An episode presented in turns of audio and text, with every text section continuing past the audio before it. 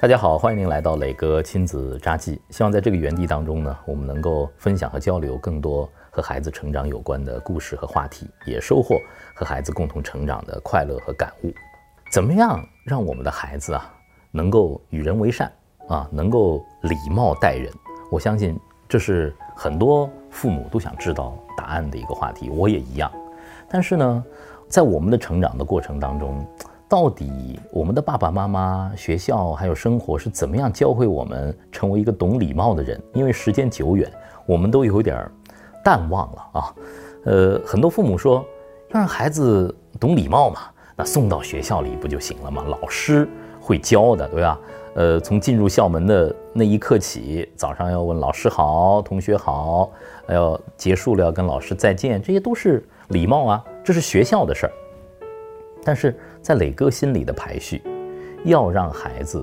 渐渐地懂得礼貌，学会善待他人，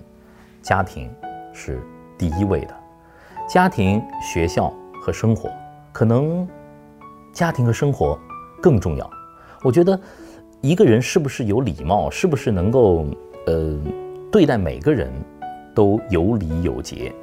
这可能是在家庭生活的点点滴滴当中逐渐形成的。现在对于幼儿甚至是呃小学的孩子来说，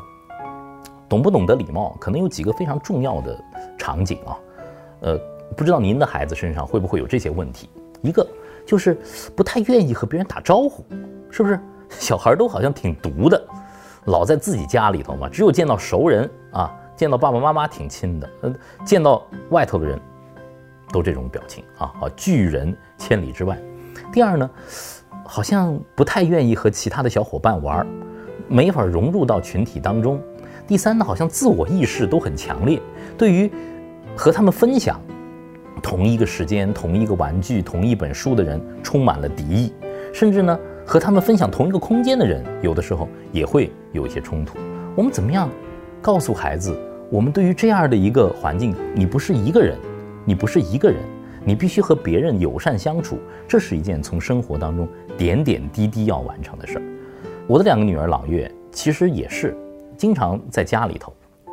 不愿意和别人打招呼，这个时候让我很头疼啊。我用了很长时间去让他们更开朗，愿意和别人打招呼，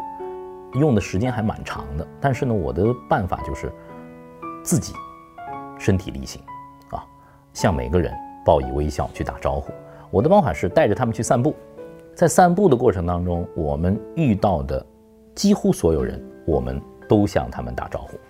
出家门的时候，和保安叔叔打招呼啊，陈师傅你好，今天你过得怎么样？我带朗月出去散步，哎，朗月你跟陈师傅打招呼，跟他握手啊，哎，陈师傅再见，我们走了。碰到一个牵狗的老奶奶，上去奶奶好，啊，这是我的两个孩子，跟奶奶握手，奶奶好，你的狗真漂亮啊，奶奶再见。遇到的每个人都打招呼，这样的朗月逐渐逐渐的，好像打开了一点原来封闭的心扉。现在呢，不管他带他出去玩，还是在小区里、在游乐场里遇到不同的人了，他们更愿意去打招呼。